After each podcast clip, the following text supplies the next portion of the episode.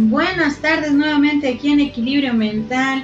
Hoy 20 de marzo, ya listos, adentrándonos poco a poco a lo que es el cambio de estación con la primavera. Y empecemos también nosotros de alguna manera a florecer, a florecer en nuestras emociones, en nuestro cambio, porque acordemos que todo cambio es como ese florecer. A veces tenemos que pasar por ese momento sombrío, frío y algo a veces un tanto incómodo para poder llegar a la parte del florecimiento emocional. Y muchas veces ese florecimiento nos lleva a experimentar el crecimiento, las herramientas que hemos estado obteniendo a lo largo del tiempo, pero también darnos cuenta de que ese florecimiento nos ha llevado a crecer, a seguir creciendo en la manera en cómo estamos nosotros experimentando, controlando y viviendo cada momento de nuestra vida. El día de hoy, el día de hoy vamos a empezar con este tema, desafío número 16, uno más de la larga lista que tenemos este mes de retos y desafíos para nosotros. El día de hoy, el desafío número 16, desea lo mejor. Empecemos, empecemos con una frase del libro del principito. Cada ser humano es un universo. Amar es desear lo mejor para el otro, aun cuando tenga motivaciones muy distintas. Amar es permitir que seas feliz, aun cuando tu camino sea diferente al mío. Ahí es donde nosotros vamos a partir con la parte de este desafío número 16, desear lo mejor. Cuando nosotros hablamos de agradecer y desear, sentimos que va a ser un proceso algo complicado de entender o que muchas veces nos va a costar trabajo ir asimilando. Ir asimilando el agradecer y el desear, porque muchas veces estas dos palabras a veces las hacemos de manera mecánica a veces las hacemos de manera mecánica el agradecer por un servicio, por una acción, por algo. Cuando nosotros hablamos de la parte de agradecer, muchas veces nos vamos a adentrar a la parte de poder soltar. Agradecer el tiempo vivido, el tiempo transcurrido, los escenarios en los que vivimos. Pero cuando nosotros ya hablamos del desear, muchas veces nos vamos a estar centrando en la parte de lo que somos nosotros, de lo que vamos teniendo y vamos capturando a lo largo de nuestra vida y que de alguna manera nos hace ver que desear es algo que es una conexión entre lo que soy yo y lo que yo estoy experimentando hacia el otro. En este tema, cuando hablamos de desear, llegamos al punto en donde las cosas se pueden poner algo intensas, algo complicadas o de alguna forma nos puede costar trabajo comprender que soltar es parte de agradecer y también desear lo mejor, porque es ahí donde podemos darnos cuenta que lo que tengo es lo que soy. En el aspecto emocional, si tengo en mi vida rencor, voy a experimentar sensaciones de reproche, o muchas veces de insatisfacción conmigo mismo y con los que me rodean. Es ahí, es ahí donde nosotros vamos a empezar a entender la parte de lo que es este desafío. Porque es ahí donde nosotros vamos a entender la parte de este desafío, puedo entrar en una conexión con mi forma de ver la vida. Cuando lo que es mi crecimiento me lleva a experimentar que lo que me hará diferente es tener y experimentar amor propio. El amor que puedo entregar para seguir en un constante crecimiento. Porque muchas veces nos enfocamos en el malestar, en lo que no sirvió, en lo que no pudo ser. Y muchas veces nos damos cuenta que solo estamos dándonos vueltas en un círculo sin fin, que nos lastima y que nos perjudica en nuestro avanzar. Pero recordemos esta parte. Recordemos que desear lo mejor implica una conexión con la emoción que queremos experimentar y a dónde queremos ir, con lo que necesitamos en nuestra vida. Muchas veces nos podemos tomar en situaciones que nos complica la forma de ser, la forma en cómo podemos reaccionar o cómo podemos controlar nuestra forma de ver o sentir las cosas. Aquí vamos a adentrarnos a una analogía esta analogía, nos vamos a ir experimentando como que el letargo, la emoción y el escenario algo incómodo.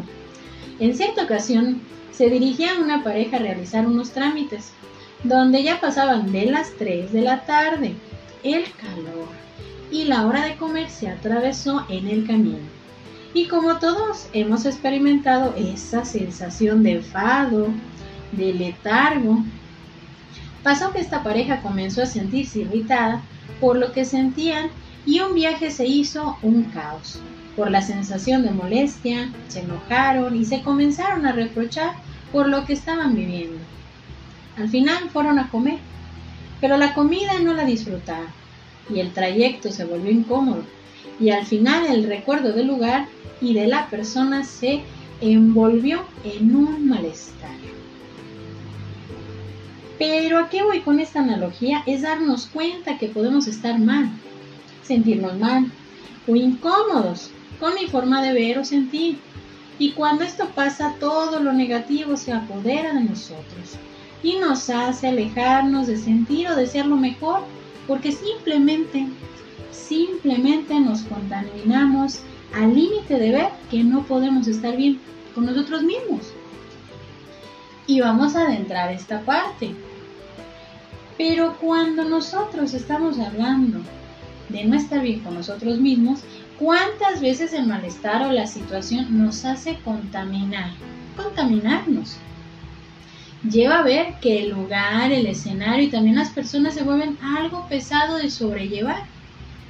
Y podemos pensar que es la situación, el momento, la persona, la emoción y todo.